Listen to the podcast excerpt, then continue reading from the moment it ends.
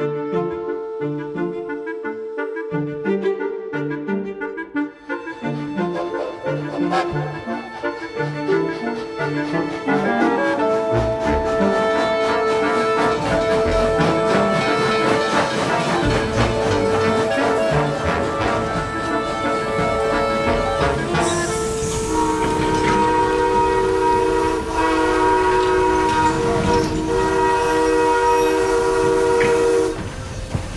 Marie Saarlander beschlich schon seit einiger Zeit eine Ahnung, als ob mit ihren Töchtern Setti und Netti etwas nicht in Ordnung wäre.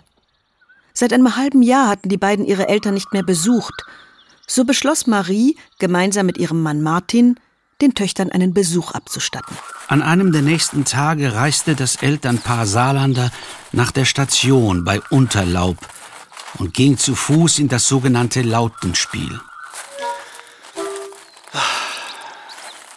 Es müsste doch nicht mit rechten Dingen zugehen, wenn in diesem idyllischen Frieden ein ernstliches Unheil gedeihen könnte.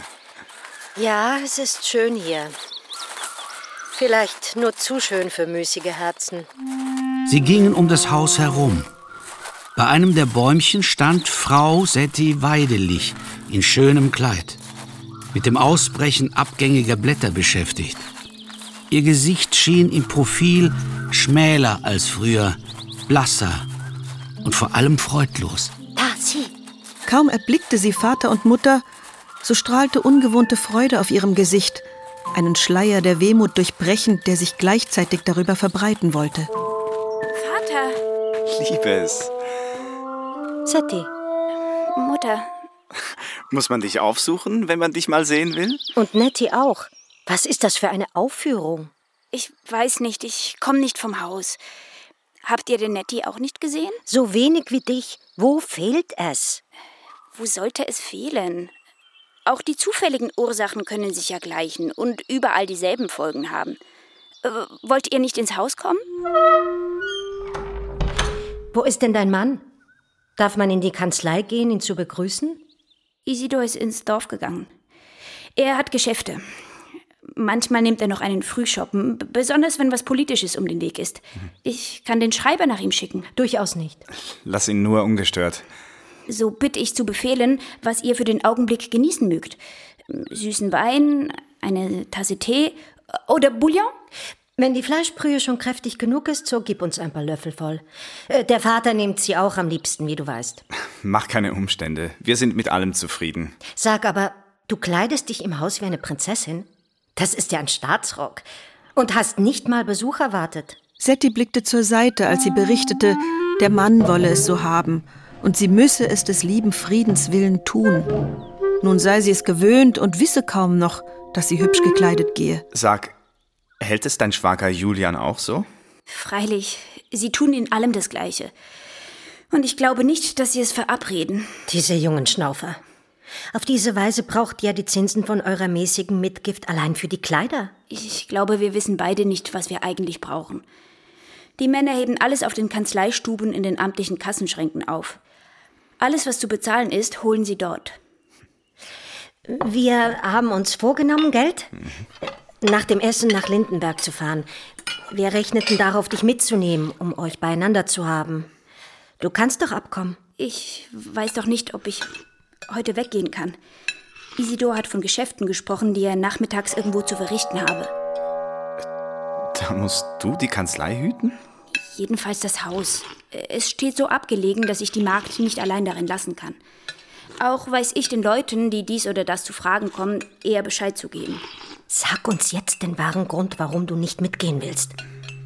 Wir sind deshalb gekommen und wollen erfahren, was zwischen euch vorgefallen ist, dass ihr nicht mehr miteinander verkehrt und euch bei uns nicht blicken lasst. Warum bist du so gedrückt, Kind? Die Tochter stand da, ohne ein Wort hervorzubringen.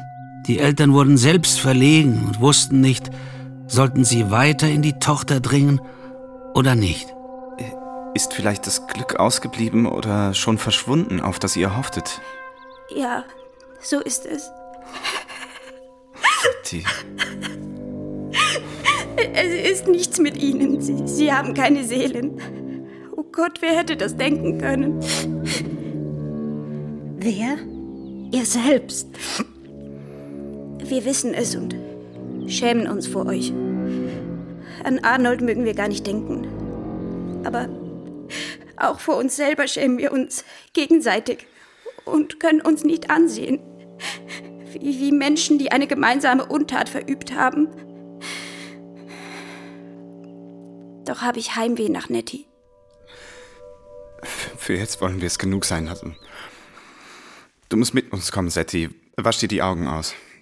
Wir dürfen uns nichts merken lassen, ehe wir alles überlegt haben und wissen, was wir tun wollen. Es wird nichts zu tun sein. Es steht eben nicht so, dass wir nach Brauch und Sitte vor der Welt einen Grund zur Trennung fänden.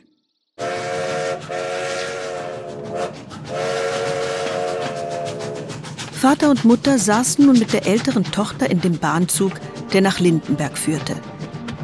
Setti fühlte sich halb froher zumut, halb wieder furchtsam, da sie nicht nur die Schwester, sondern auch deren Mann sehen sollte.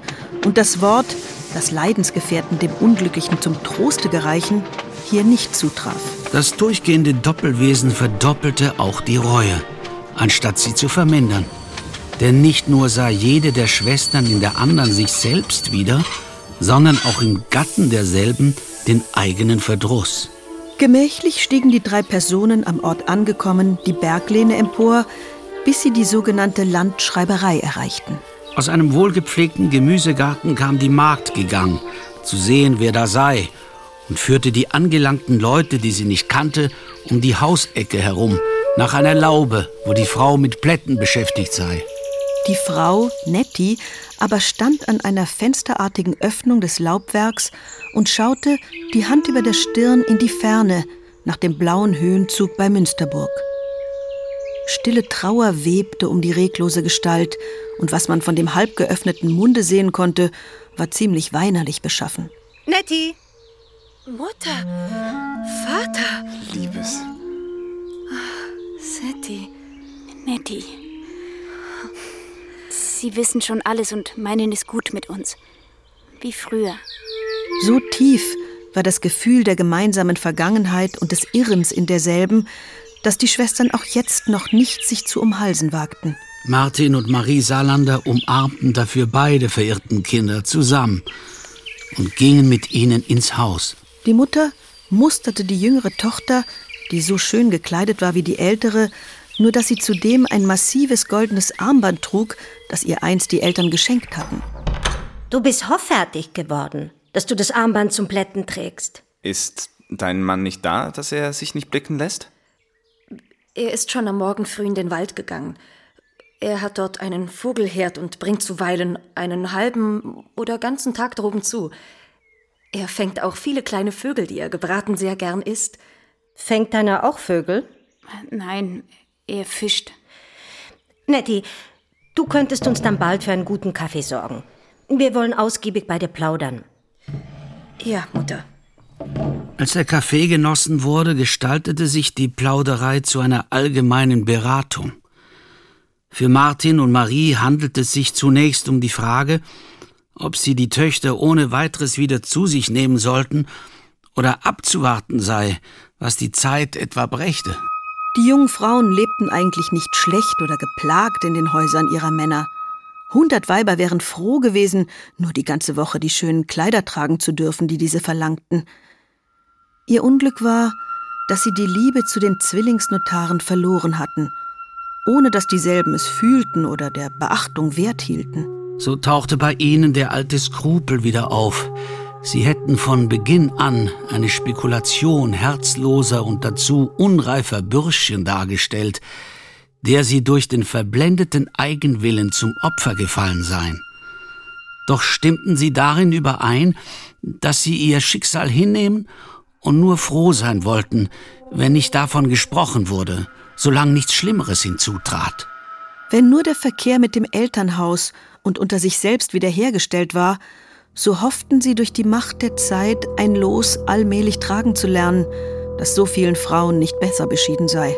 Die Eltern beschränkten sich darauf, die in ihren idyllischen Träumen so arg verunglückten Kinder in dem löblichen Vorsatz der Geduldübung zu bestärken und ihnen für alle Notfälle Schutz und Hilfe zuzusagen. Von dem denkwürdigen Ausflug heimgekehrt, saßen Martin und Marie Saarlander vor dem Schlafengehen sich nicht in rosiger Laune gegenüber. Marie dachte an ihren Sohn Arnold, der sich seit einem Jahr oder etwas länger in Brasilien befand und dort gute Dienste geleistet hatte durch glückliches Auge und rasche Hand. Nun haben wir noch den Arnold, um eine Hoffnung zu nähren. Vielleicht kann auch die verloren gehen. Arnold ist aber nicht dazu da, dass wir an diese Möglichkeit denken sollen. Er kann übrigens nun bald heimkehren. Ich wollte, er wäre schon da. Wenn ich zurückdenke, wie die Mädchen in dem nächtlichen Garten, wo ich sie belauschte, die Burschen am Bändel führten. Und wenn ich jetzt sehe, wie sie nicht den kleinsten Einfluss mehr haben und die Lümmel den jetzigen Frauen sogar wie orientalischen Sklavinnen Putz und Kleider vorschreiben und diese sich fügen, während sie doch die Männer nicht mehr lieben. Dort sind aus den knabenhaften Traumfiguren junge Männer geworden, welche die rohe Seite hervorkehren. Hier wurden die Mädchen zu verheirateten Frauen. Das erträumte Fantasieglück ist verflogen.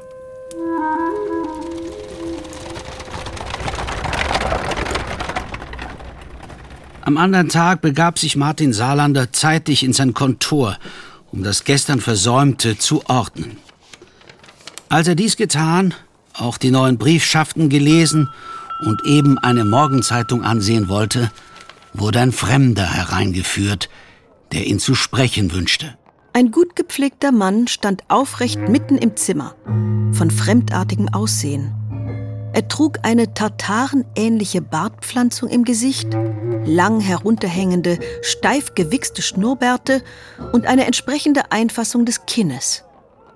In der Hand hielt er einen kleinen Filzhut mit aufgeschlagenem Rand. Die Beine waren bis an die Knie mit glänzenden Stiefeln bekleidet. Wie kann ich dienen? Alter Freund, kennst du mich nicht mehr? Salander erkannte die Stimme, wenn es auch nicht der alte Sprachton war, doch im Allgemeinen. Mit ihrer Hilfe traten auch einzelne Züge des alternden Gesichtes hervor. Louis Wohlwend? Er hätte in diesem Augenblick eher an den Tod gedacht als an den Wohlwend und musste sich darauf besinnen, wie er eigentlich zu dem Mann stehe. Ich nehme wahr, dass ich mich mit dem Zweck meines Besuchs hätte ankündigen sollen, um nicht über den alten Spahn zu stolpern, der, wie es scheint, noch immer zwischen uns liegt. Du hast mich wegen jener Anweisung der verkrachten Atlantischen Uferbank einst ungerecht verfolgen lassen. Aber natürlich nichts ausgerichtet, denn ich vermochte nicht zu zahlen, was ich schuldig war. Mithin noch weniger, was ich nicht schuldete. Ich hatte damals Gelegenheit für einen Händler mit eichenem Fassdaubenholz nach Ungarn zu reisen und trieb mich von dort an in den ungarischen Ländern herum. Hatte mit Holz, Wein, Schafwolle und sogar mit Schweinsborsten zu tun. Schweinsborsten. Dadurch gelangte ich zu einem gewaltigen Schweinezüchter, der Gefallen an mir fand.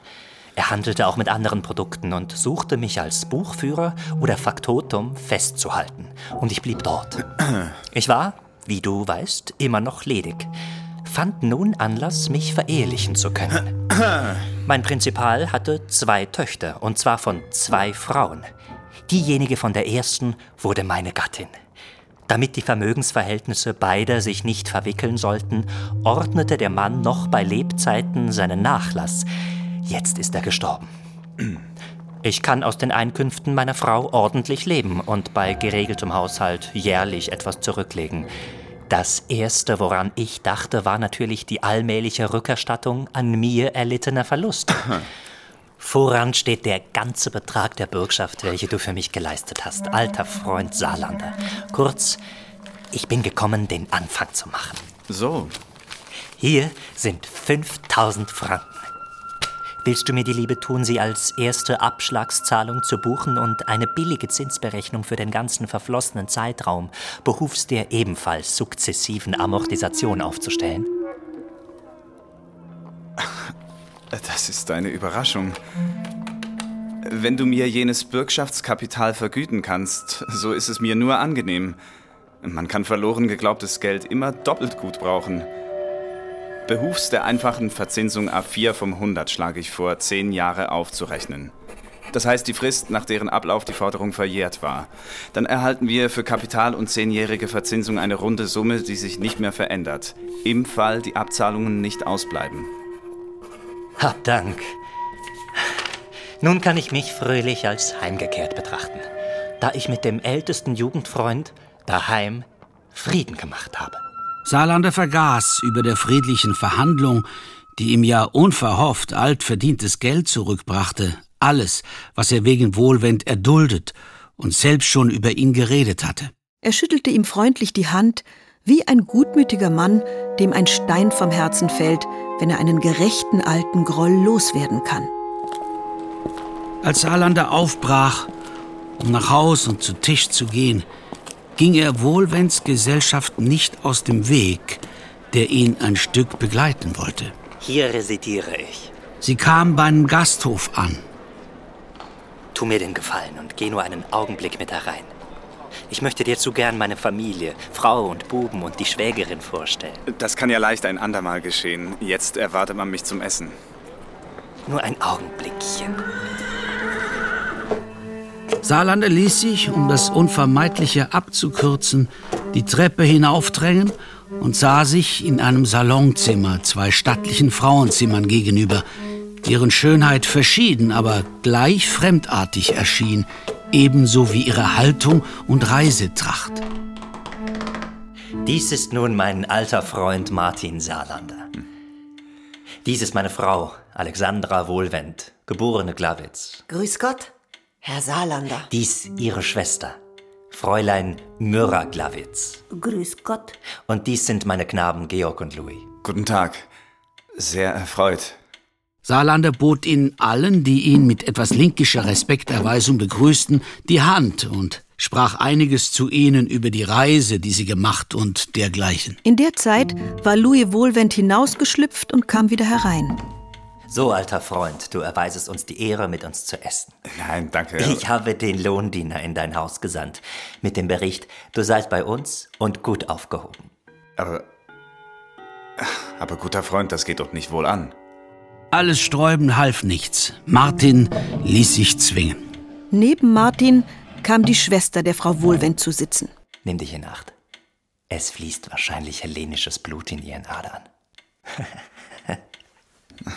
Martin blickte die stille Nachbarin von der Seite an. Er sah ein paar leuchtende Augen, die sich ihm wie in gleichgültiger Trauer zuwendeten. Aus den dunklen Haarknoten eine tadellose Stirn- und Nasenlinie sich niedersenken und unter dem schwellenden Mund das schönste Kinn sich runden, alles wie nach dem Rezept für altgriechische Frauenköpfe. Er fühlte ein prickelndes Behagen neben der seltenen Gestalt, wie wenn er einen neuen Weltteil oder ein neues Prinzip entdeckt, kurz das Ei des Kolumbus gefunden hätte. Auf ein baldiges Wiedersehen, alter Freund. Es ist doch bei Gott eine schöne Sache um das Schöne. Das klassisch Schöne.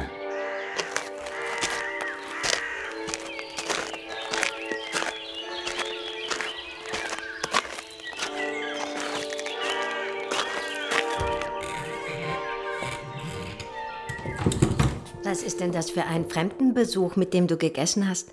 Hat man dir es nicht gesagt? Nein. Der Louis Wohlwend. Der ist da? Und du hast mit ihm gegessen? Marie, denk dir, er will unser Bürgschaftsgeld mit Zins abzahlen und hat mir als Anfang 5000 Franken gebracht. Ich wollte, der Boden hätte ihn damit verschlungen.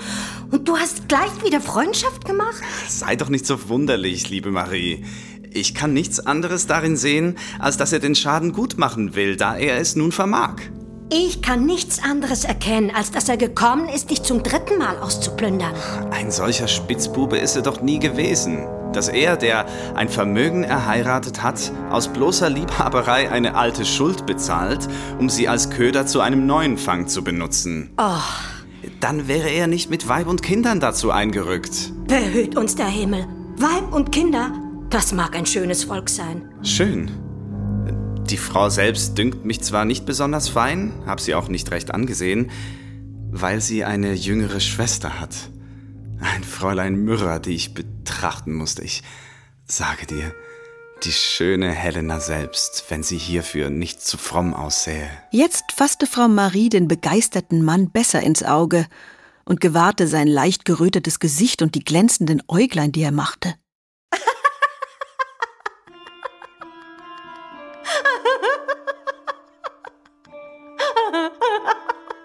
Ach geh, mit dir ist nichts anzufangen. Dieser gute Martin, der ändert sich nicht, bis er zerbricht. Immer jagt er einen neuen Osterhasen auf, wenn man glaubt, er sei zu Ende. Wer hätte gedacht, dass diese gute Marie, die ich so lange kenne, einer so zierlich goldenen Laune in solchem Fall fähig wäre? Hier kann man wahrlich nicht sagen, der Mensch ändert sich nicht, bis er zerbricht.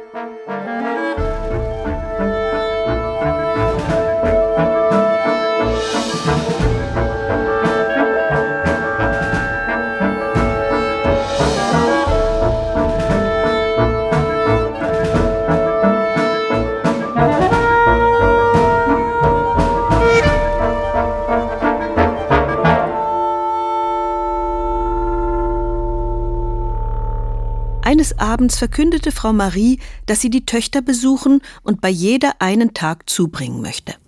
Die Männer sind auf einem Schützenfest in der Westschweiz.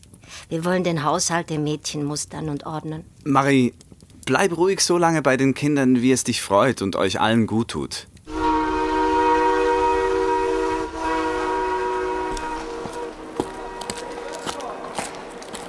Vom Bahnhof hinweg machte Saarlander einen längeren Gang durch abermals neu entstandene oder ausgebaute Quartiere. Hierüber fielen seine Gedanken auf das bedenkliche Um sich greifen der Baulust, welcher er ja selbst Vorschub leistete, und auf die Reden, welche bereits von einem unvermeidlichen Häuserkrach umgingen. Mag er kommen? Ich habe ja nur erste Hypotheken. Und ohne das mitgeflogen, mitgefangen.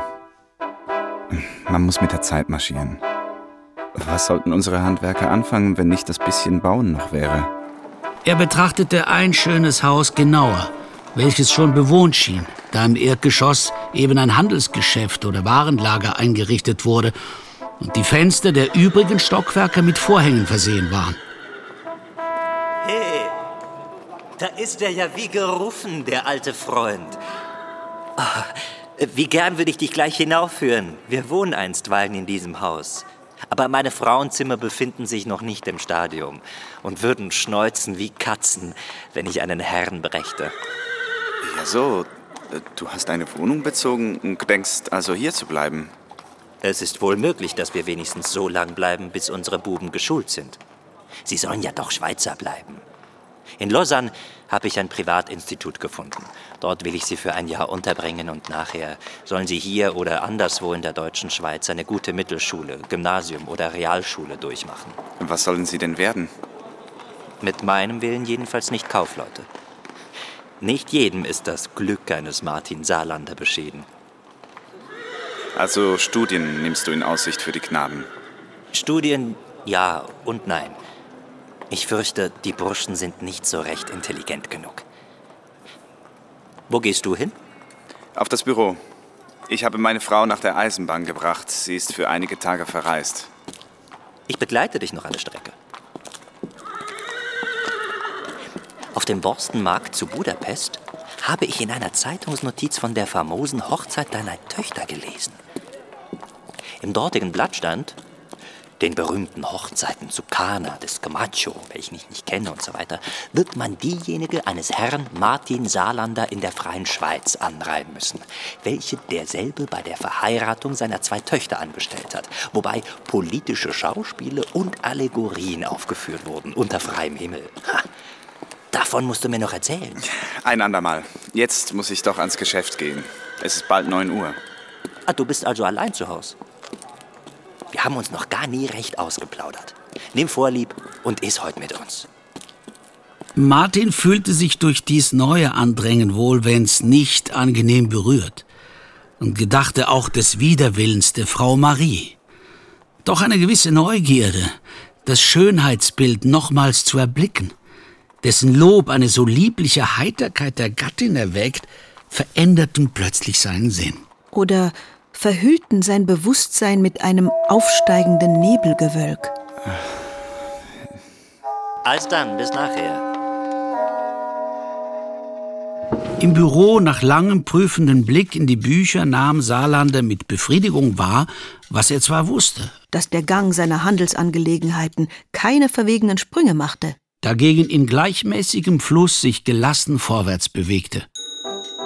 Oh, schon so spät. Nun erinnerte ihn die solide Uhr über seinem Schreibtisch daran, dass er dem Louis Wohlwend versprochen habe, bei ihm zu essen.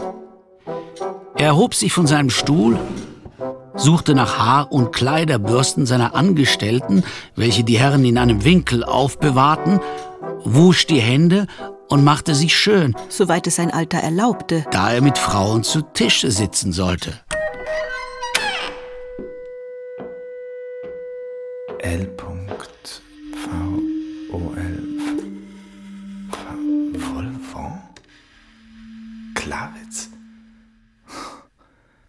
Wieso basteln die Leute an ihrem ehrlichen Namen herum? Wohlwend, Volvon.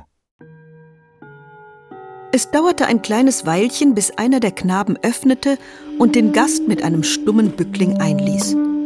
Durch die offenstehende Türe eines Zimmers sah man den gedeckten Tisch, an welchem das andere Söhnchen stand und die Mandeln zählte, die auf einem Teller lagen. Beide Knaben trugen Stiefel wie der Vater und darüber lange Röcke von gelblicher Farbe gleich Herrschaftsbedienten. In ähnlichem Geschmack waren die Haare mit Pomade bestrichen und dicht an die Schläfen geklebt. Als weiter niemand erschien, fragte Martin denjenigen, der ihm geöffnet, wie er heiße. Denn er hat es vergessen. Georg. Und der dort ist der Louis. Richtig. Nun, wo ist der Papa? Dort drin sitzt er. Herein. Ah, der Freund Saarlander. Sei willkommen bei uns. Ich muss mich wegen des Verspätens entschuldigen. Ich habe mich auf dem Kontor ganz vergessen. Du siehst, ich war auch beschäftigt. Ich bin ein armer Teufel und habe stets mit dem Vermögen meiner Frau zu schaffen. Es ist eine schwierige Gegend dort hinten. Jetzt wollen wir sehen, wo die Frauenzimmer bleiben. Eine Tür ging auf, durch welche Frau Alexandra Volvant-Glawitz eintrat. Sie ging in rauschender Seide daher und war ziemlich so groß wie ihr Mann. Guten Tag, Herr Staatsrat von Saarlander. Es freut mich, wenn Sie mit unser einfachem Tisch Vorlieb nehmen wollen. Dabei machte sie statt seiner einen Bückling, genau wie vorhin ihr Sohn Georg. Nicht so. Du darfst deswegen noch kein Kompliment machen, wenn man dir schon nicht die Hand küsst. Bitte, Louis. Sie errötete stark, weil sie trotz des Lachens den stechenden Blick auffing, den ihr Mann zugleich damit abgab. Zum Glück für sie, die furchtsam dastand, ging die Türe wieder auf und ihre Halbschwester erschien. Saarlanders Augen sogleich auf sich ziehend und festhaltend. Sie war jetzt wirklich eine schöne Erscheinung. Ebenso groß wie ihre Schwester war sie wohl 20 Jahre jünger und in diesem weißen Kleid von tadellosem Wuchs. Sie lächelte leicht, als sie Martin Saarlander grüßte, aber mehr wie um Atem zu schöpfen, als um ihn oder irgendjemand anzulächeln. Die Suppe steht auf dem Tisch. Danke, Georg. So lasst uns gehen, ehe sie kalt wird. Am Tisch kam Martin heute natürlich neben die Frau zu sitzen. Er hielt aber dafür die herrliche Myrrha von hellenischer Abkunft zum Gegenüber. Martin befolgte in allen Lagen seines Lebens, wo eine Suppe vorkam, die Angewöhnung, ohne Verzug mit dem Genuss derselben zu beginnen, sobald er sie im Teller hatte. Da nun das Schöpfen beendigt war, säumte er auch nicht länger, versenkte seinen Löffel in die Brühe und führte ihn zum Mund. Georg, bete. Verblüfft hielt Martin den Löffel schwebend in der Luft und schaute auf. Unsere Hände bleiben leer, unsere Herzen kalt und schwer. Alle hielten die Hände gefaltet vor sich hin, während der Knabe ein Tischgebet verrichtete. Es blieb Martin nichts anderes übrig, als seinen Löffel niedergehen zu lassen und die Hände wenigstens vor sich auf den Tisch zu legen. Amen. Amen. Amen. Als das Gebet zu Ende, wurde die Suppe ohne weiteres Hindernis verzehrt. Und da hierbei wenig gesprochen zu werden pflegt, fand Martin Zeit, sich über den Vorfall seine Gedanken zu machen. Ein Schauspiel, rein um mich vorzuführen.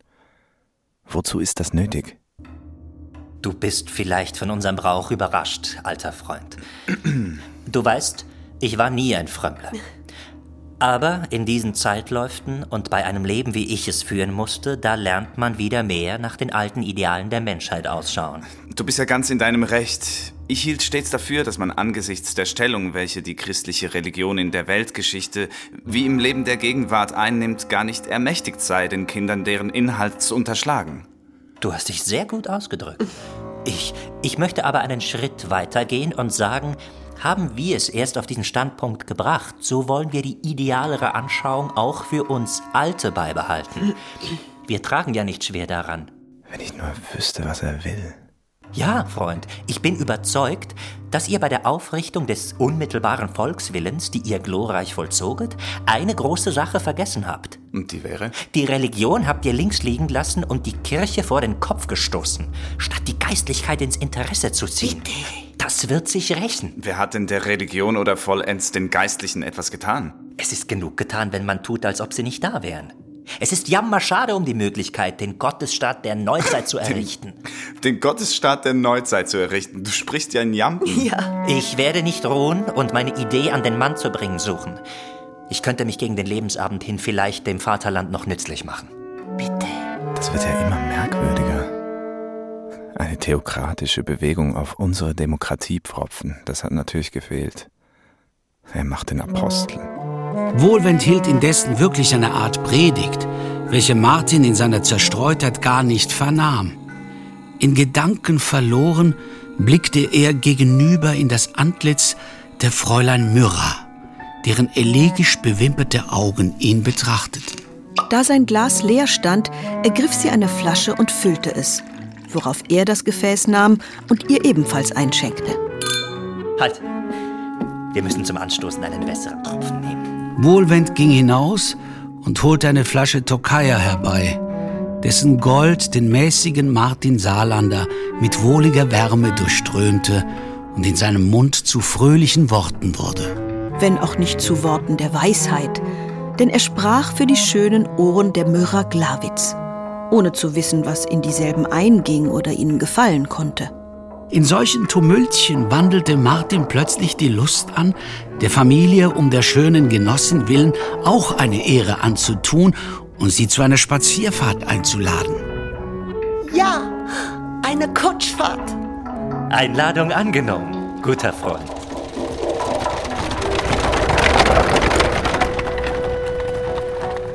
Die Damen hatten sich mit breiten Federhüten und bunten Überwürfen versehen. Die zwei Männer auf dem Rücksitz hatten den Knaben Louis zwischen sich genommen. Georg saß neben dem Kutscher auf dem Bock. So fuhr Martin Saarlander harmlos durch einen guten Teil der Stadt und jeder Mann, der ihn erkannte, sah ihm nach, ohne dass er es gewahrte. Auch den Herrn Möni Wiekart sah er nicht, der mit seinem alten Stock unter dem Arm auf einem Platz stand, fast ebenso wenig gealtert oder beschädigt als der Stock. Bei ihm weilte Martins alter Rechtsanwalt im Gespräch, sich einer ziemlichen Haarverdünnung erfreuend, die ihm an dem warmen Tag zustatten kam. Da fährt ja Martin Saarlander. Der sieht uns nicht mal. Was hat er für ein Volk bei sich? Der Louis Wohlwend. Was Sie sagen. Ich hätte gedacht, das wäre ein verkleideter Chinese mit Familie. Seit wann ist der Kerl denn da? Schon vor einiger Zeit kam Herr Saarlander zu mir und erzählte, wie er bei ihm erschienen sei und eine Abzahlung an den ersten Verlust, Sie wissen ja von jener Jugendbürgschaft her, geleistet habe und sie jährlich fortsetzen wolle. Von der späteren, größeren Geschichte sprach er ihn so gut wie frei. Und nun führt Martin Saarlander ihn in der Kutsche spazieren. Oder der andere ihn, ich weiß es nicht. Aber ein schönes Stück Weiberfleisch saß in dem Wagen. Hm. Ob am Ende der Satan auf diese Art Mäuse fangen will? Martin fuhr mit dem Hause Wohlwon-Glawitz eine Weile durch die Stadt und die ländliche Umgebung, bis es dunkelte.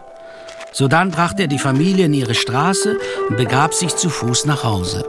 Langsamen Schrittes, bald gesenkten Hauptes, bald nach den Gestirnen ausschauend, welche einzeln und zu zweit hier und da in der Höhe über die Gassen zogen. Ebenso säumig wie der Mann in der Tiefe.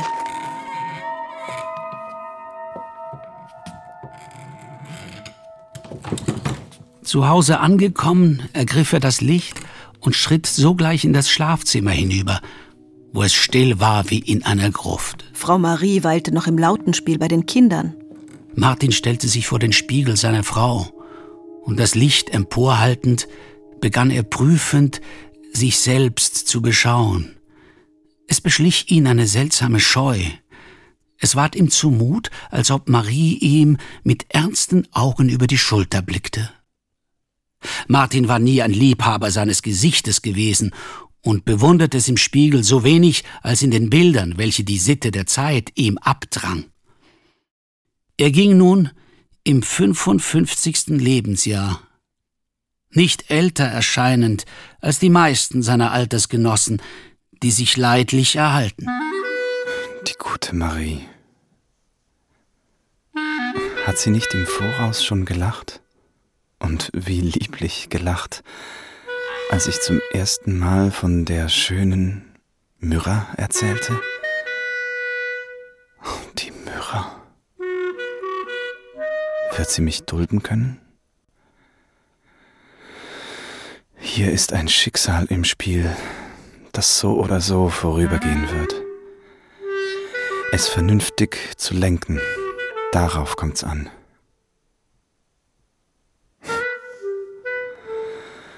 Eine Leidenschaft. Wie hat das noch an mich kommen müssen?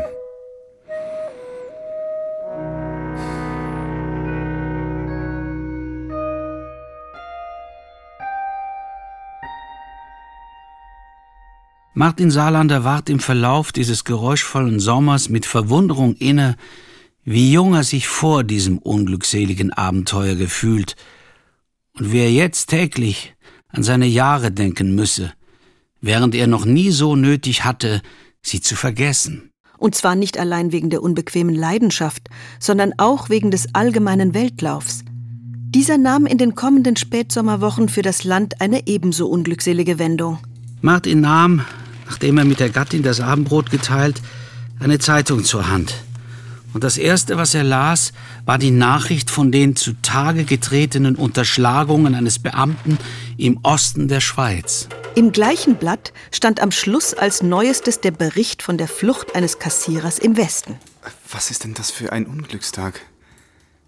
Es ist zwar nicht eidgenössisch gedacht, aber ich bin doch froh, dass diese traurigen Sachen nicht in unserem Kanton vorgefallen sind. Lies nur fertig. Auf dem Beiblatt steht noch was Schönes.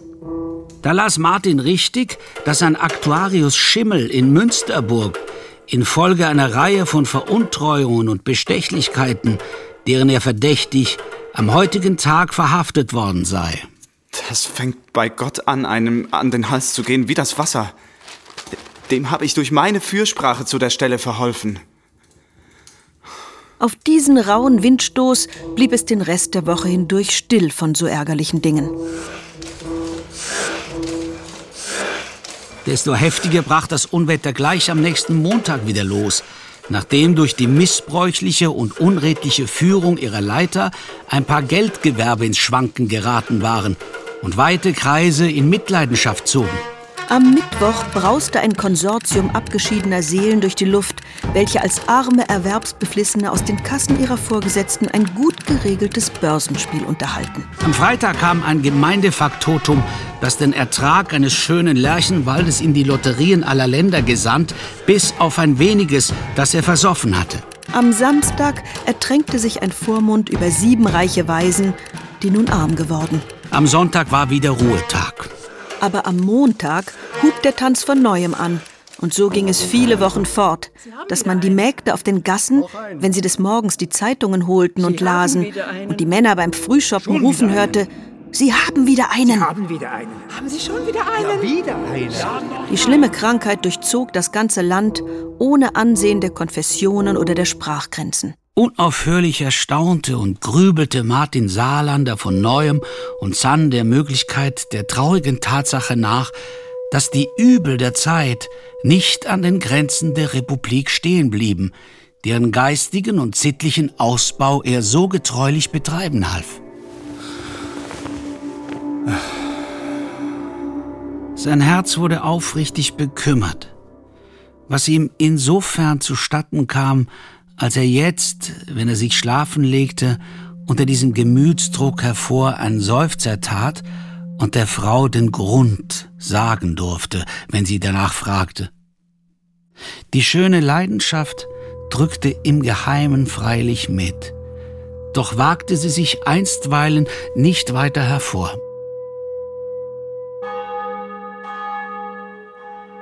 An einem Sonntagsmorgen, als die Glocken verklangen und unversehens die wohlige Stille dieser Stunde eintrat, nahm Marie Saarlander ein Buch zur Hand.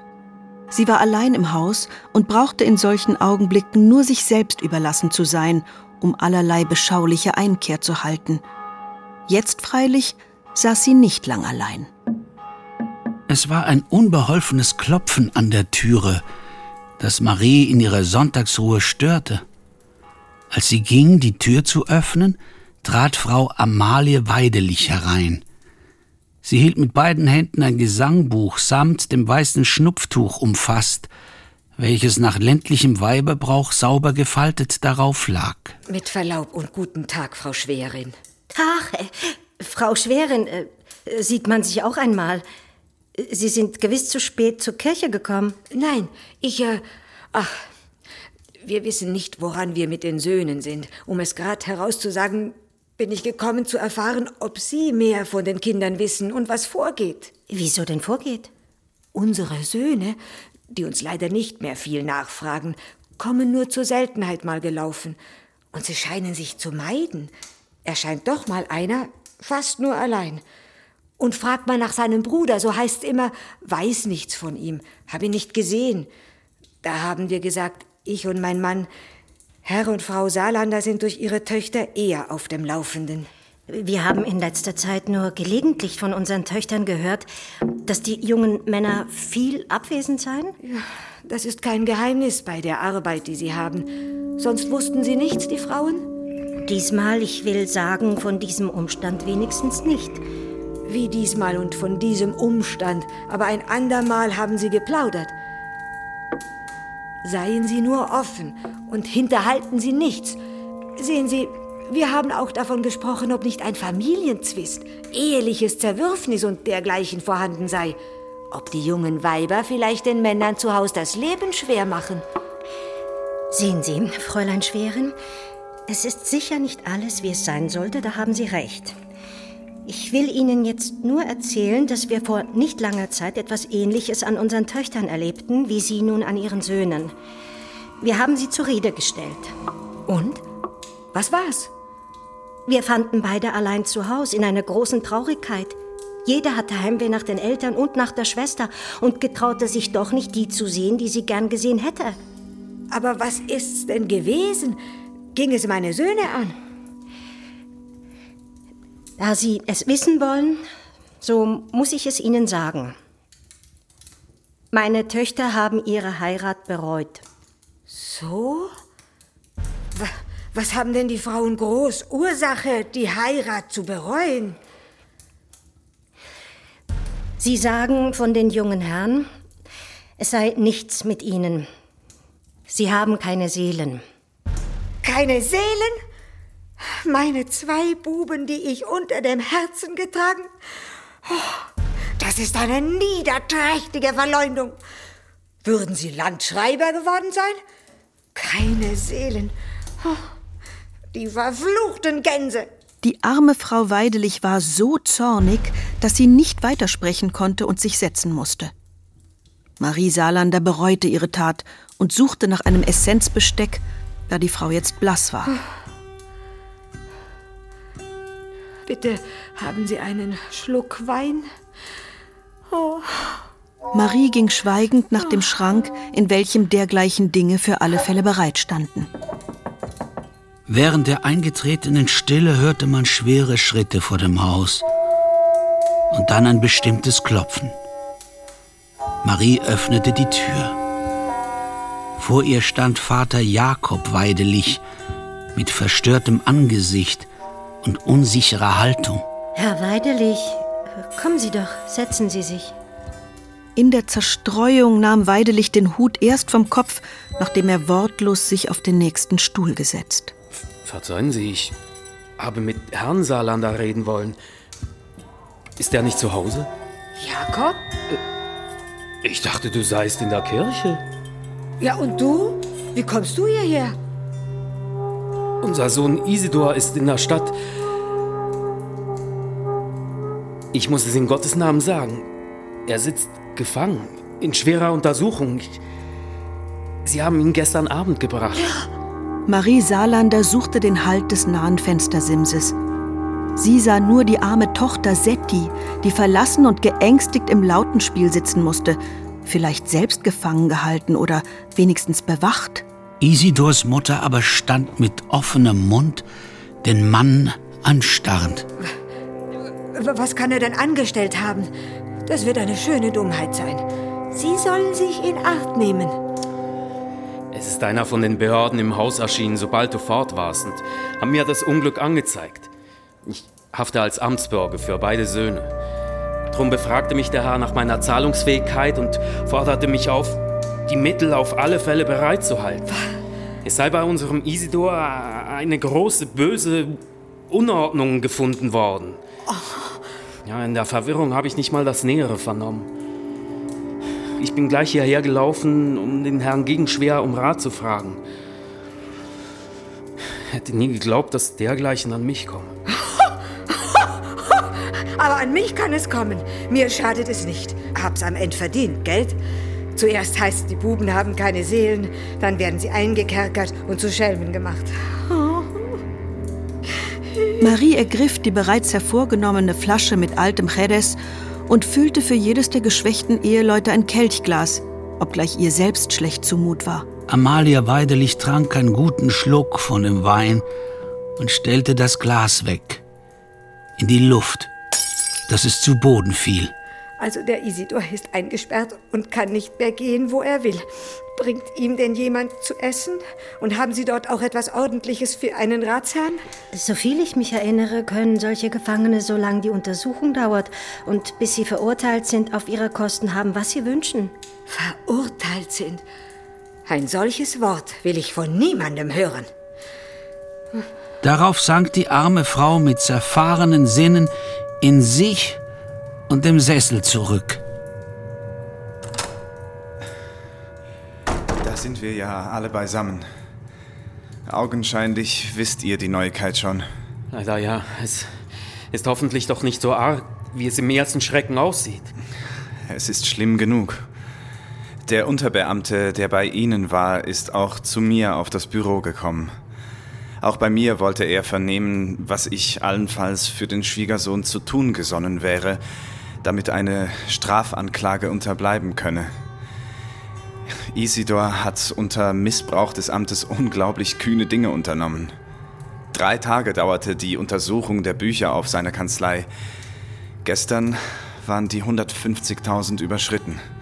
Und noch soll kein Ende abzusehen sein. Oh, oh Herr Jesus, wäre ich doch lieber zur Kirche gegangen.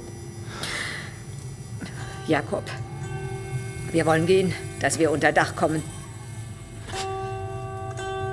Es tut mir leid, dass wir Ihnen so viel Ungelegenheiten machen.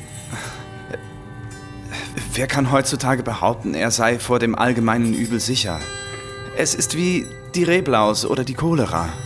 Komm, Vater. So begab sich das Paar auf den Weg. Der Vater Jakob musste seine schwache Frau am Arm führen.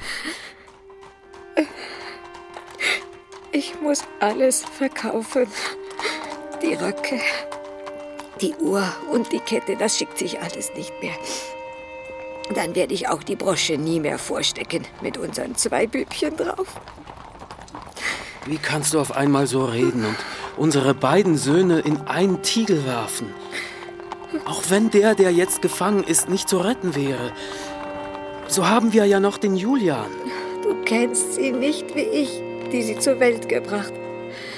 Sie haben alleweil das Gleiche gedacht, gewollt und getan. Nun weiß ich auch, warum sie einander gemieden haben. Denkt ihr nur, die Saarlanderin erzählte mir ganz trocken, ihre Töchter hätten es ähnlich gemacht. Sie hätten die Eltern und sich selbst gegenseitig geflohen. Weswegen? Sie haben sich geschämt, weil sie unsere Söhne geheiratet haben. Das wird ja je länger, je trauriger. Und unbegreiflicher. Ich wollte lieber, ich wüsste nichts von meinem eigenen Leben.